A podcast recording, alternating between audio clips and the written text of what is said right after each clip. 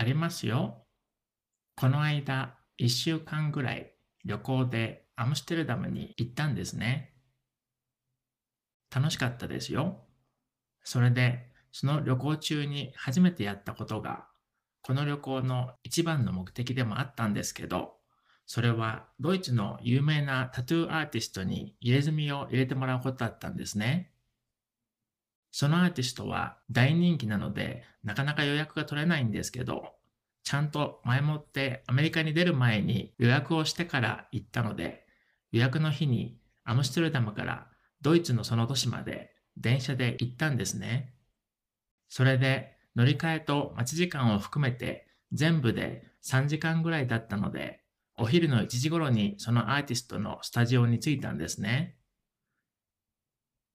そうですよね。それでそこについて、まずは3時頃までデザインを決めたり、ステンシルを作ったりしたんですね。その後、僕の腕にアウトラインを描いてもらって、それは夕方の6時頃に終わったんですね。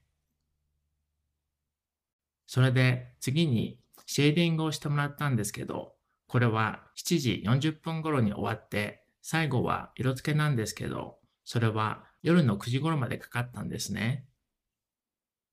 そうなんですよね。でも始める前に全部で何時間ぐらいかかるか聞いたんですけど、そしたら彼は少なくとも3時間ぐらいって言ってたので、じゃあ帰りの電車は間に合いそうだなって思ってたんですけど、最後の記念写真を撮るのにも30分ぐらいはかかったので、結局全部で8時間近くもかかったんですよね。それで帰りの電車は夜の8時半の予定だったんですけど、もちろんそれには乗り遅れて、次にアムステルダムに戻る電車は、電車の乗り継ぎとバスも含めて全部で5時間もかかることが分かったので、その日はその都市のホテルに泊まることにしたんですよね。それで、もともとは日帰りの予定だったので、着替えも歯ブラシも何も持って行ってなかったんですけど、一番困ったのは毎日変えないといけないコンタクトレンズの予備を持ってきてなかったことなんですよね。